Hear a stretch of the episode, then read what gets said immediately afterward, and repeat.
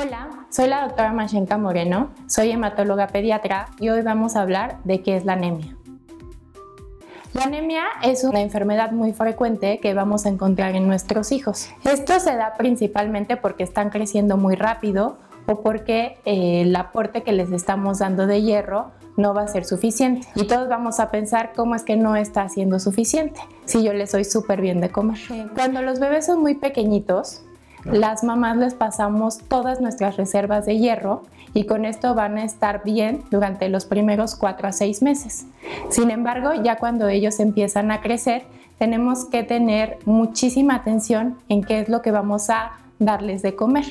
Cuando empezamos con los alimentos, ya cuando les empiezas a dar las papillas, las frutas, verduras, es súper importante que siempre iniciemos de forma muy temprana con alimentos, eh, carnes rojas en especial. ¿Por qué?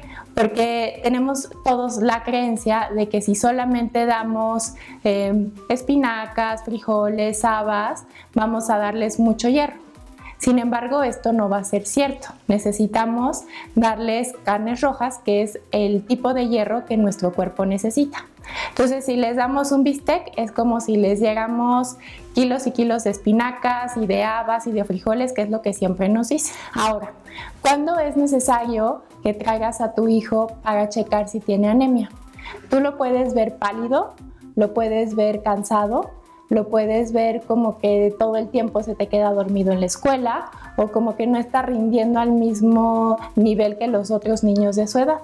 Entonces, si tú empiezas a checar alguno de estos síntomas, es importante que lo traigas con tu pediatra para que chequemos si tiene anemia.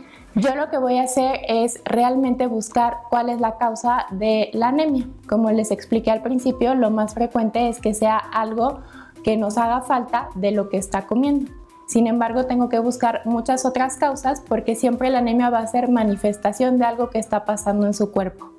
A lo mejor yo puedo llenar la cubetita, pero si tiene como una fuga, entonces por más que yo la llene, si no resolvemos esa fuga, vamos a seguir en anemia y no lo vamos a poder resolver de forma permanente.